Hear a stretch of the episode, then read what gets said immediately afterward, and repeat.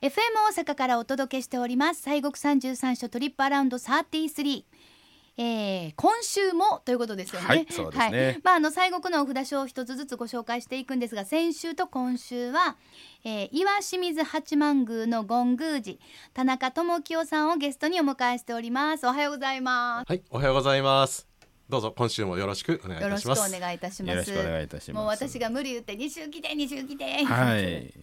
おね。願いしてやっぱりねはい。すごいなんか興味がもういっぱい出てくるし、はい。なんそうだねか、まあ面白いって言ったらまあ興味深いってことですよねそうですだなと思ったんですが、はい。まああのそうなんですよだから西国三十三所、んそしてこちらはね岩清水八幡宮の権宮寺さんということでまあ私らはあの、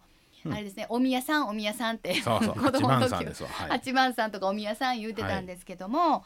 まああのでもその神仏集合というはい。だからあの西国のあのお札所の中でも、うんうんあそうのそお寺さんがあってそしてまあそのう。はい。神社さんがあってっていうそうです清水寺さんもそうですもんね。そうですそうです。まあ例えばき清水の場合でしたら境内の中に自主神社さんとね、そうですええあとあの春日大社さんの分社がありますね。あそうですか、そうです。んなまあ第一興福寺さんはね隣が春日大社で、まあ同じ藤原家のお寺と神社ですからね。そうですよね。そう私もあの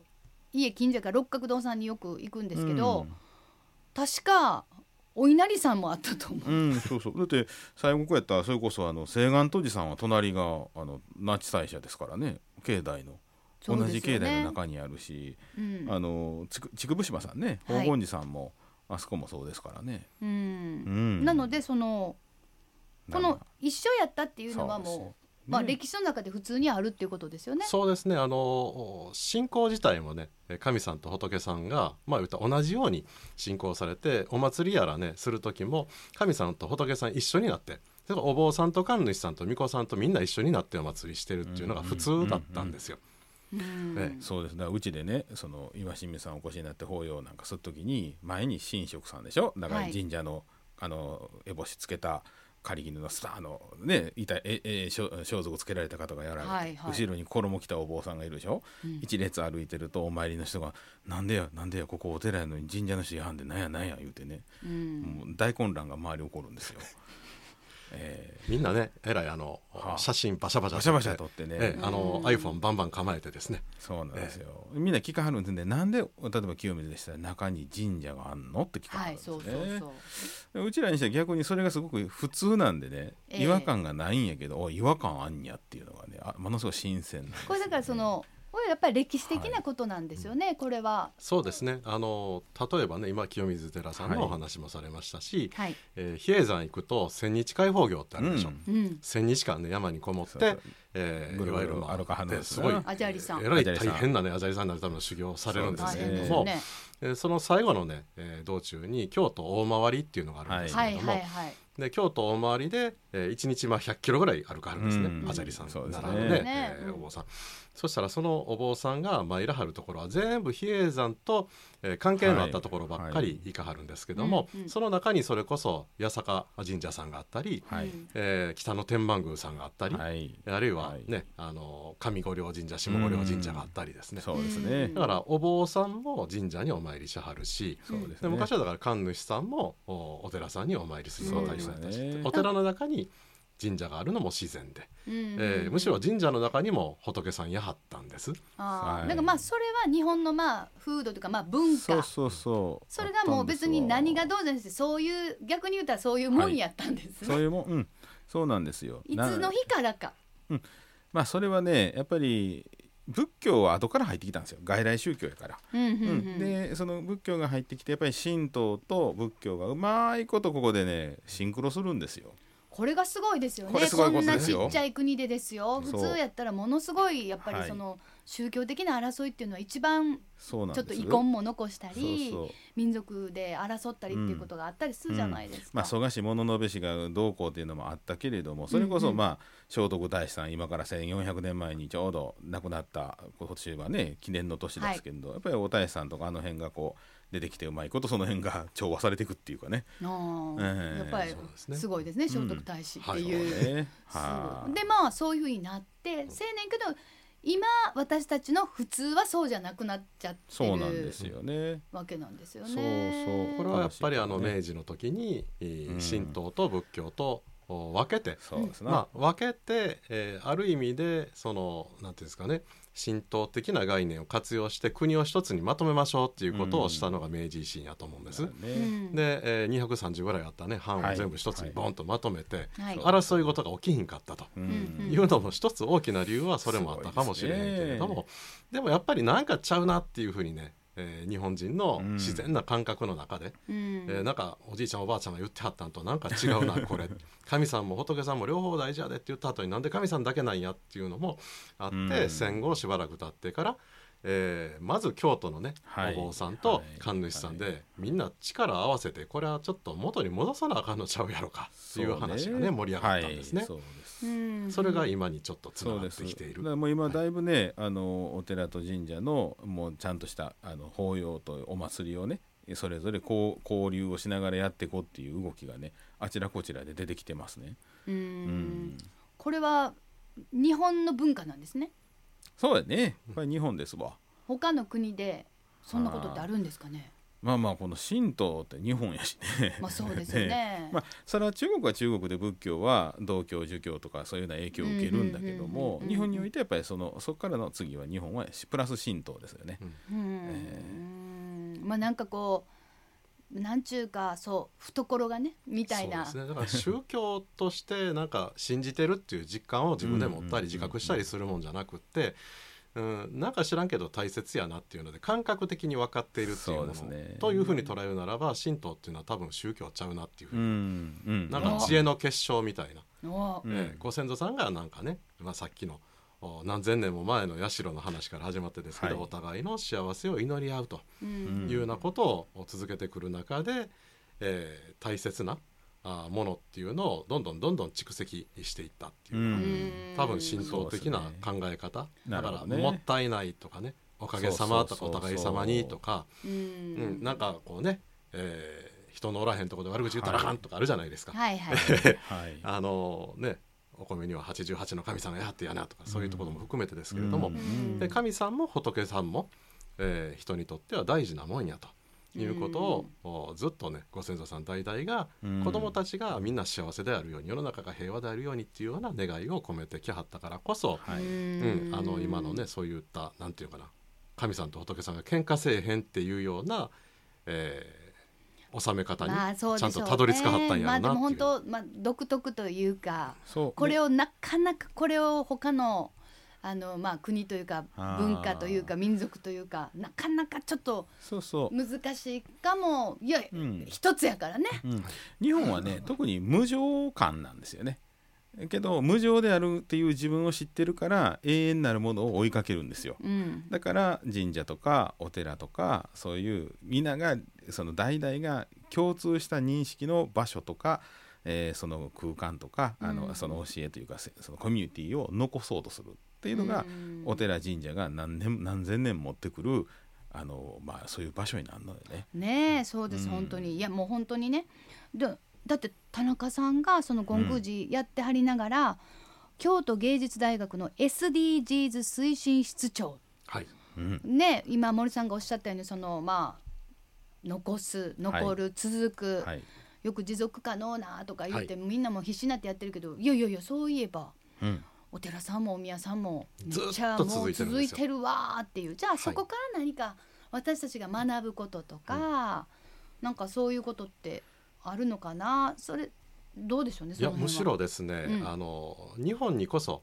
日本の津々浦々でそういった神さん仏さん大事やでっていう中に生活文化ね衣食住とか産業ですね、えー生活を送るために必要なえー産業の文化、まあ、農業とかもね農林水産業もそうやしうんものづくりもそうやし、それで言ったら祭りごとに周りについてきたのがあー芸術芸能文化ですよね、はいどこの国でもこれ、まあ、芸術芸能は宗教が根底にあるんですけそうれでどすも、ね。そうですうんね、神は様仏さんに素晴らしいなんかそういうね芸術を知ってほしい見てほしいっていうのでうんうんうん生まれたところがほとんど日本もそうですよね。はい。神楽が原点になってはい田楽になって田楽があ今度はあ猿楽能になって能から狂言が生まれて、ねはいはいえー狂言がまたさらに進化して歌舞伎になったり、うんはいでお相撲もそうですうし、んそうですね。まあ、やっぱり、ほまあ、奉納というか、そうまであすね。納めるとかね見てもらうというか。そういう文化っていうものをやっぱり日本人はあーあまり今はね意識することなくてもその中にそういう生活文化やったら生活文化の中に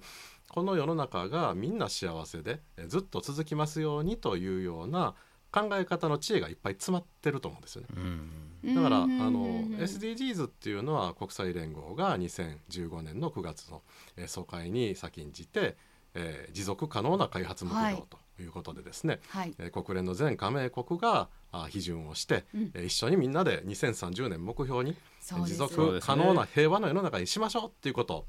うん、みんなで初めてね、えー宣言をしたあーこのお取り組みなんですね、うんだからそういう意味ではすっごい大事なことなんです。はい、そだかうらです。これに失敗したら国連って多分2回目誰も信用してくれへんと思うんですけれ ども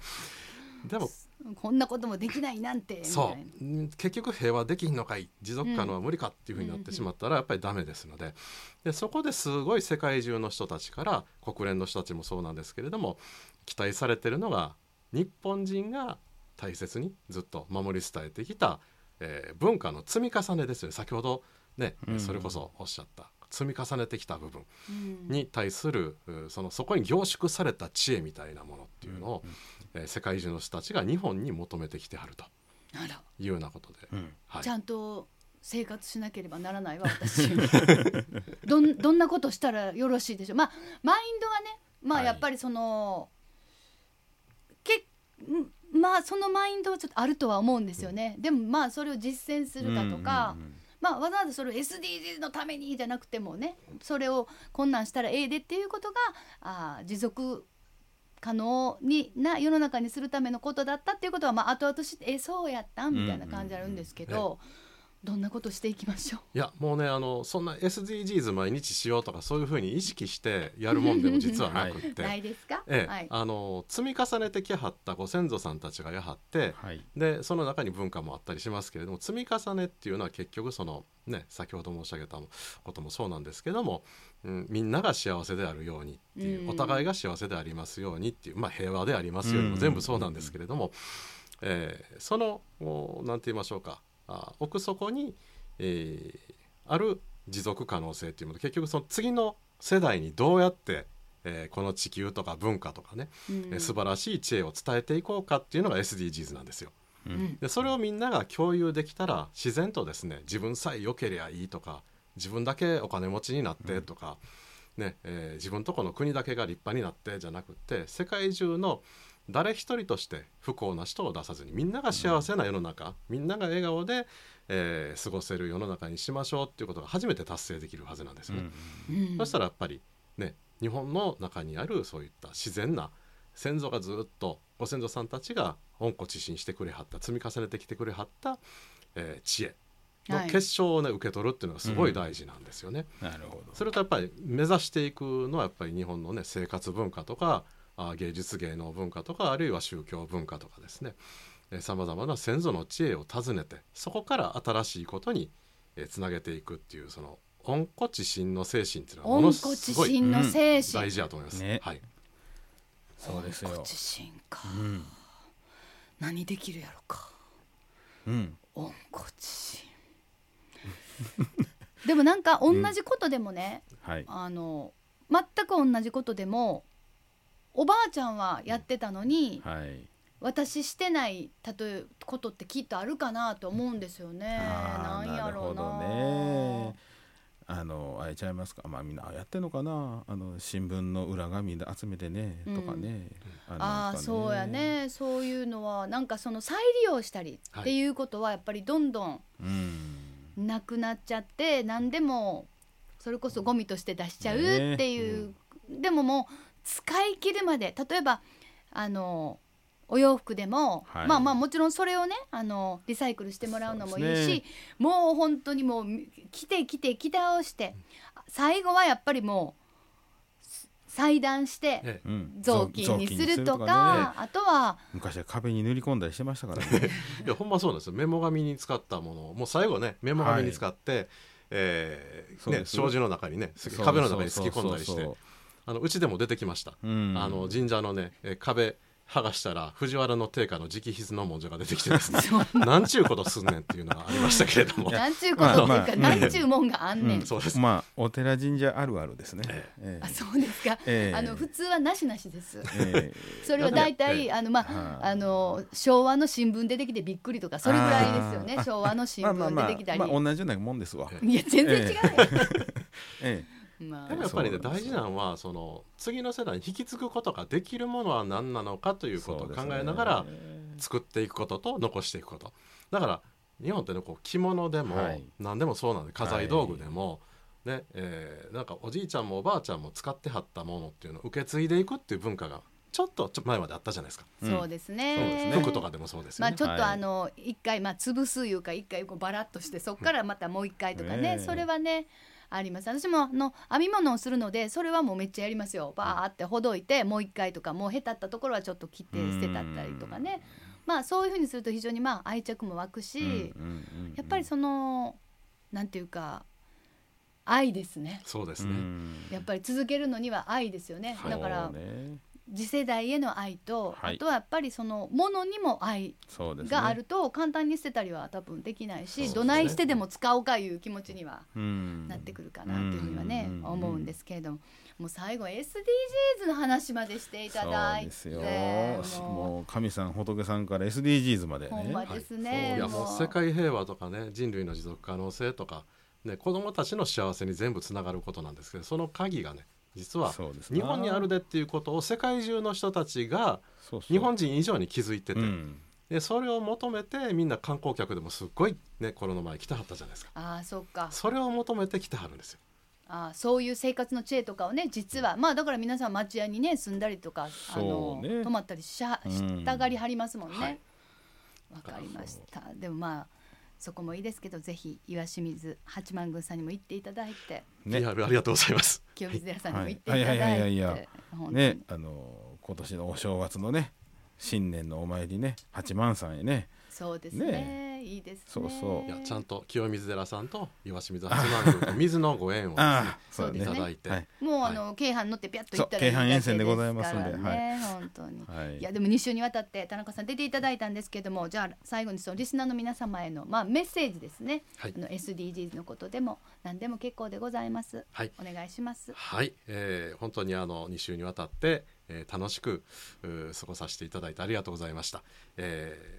岩清水八幡宮うーにおいてもそうですし、えー皆さん方の地域のお神社やお寺にはですね、えー皆さん方のご先祖さんたちあるいは地域の人たちが残してくれたあー愛情がいっぱい詰まった知恵があーありますのでぜひそこをですね訪ねていただいてでそこからなんかまた次のねえー100年200年続く新しいものをあー作っていこうっていうふうに思うとすごい夢あふれる、うん、生活ねえー仕事ができるんちゃうかなと思います。えーぜひえーご一緒にえー日本から世界に向けて SDGs の本質的なものをですね発信していただければありがたいなと思ってます。お待ちしてます。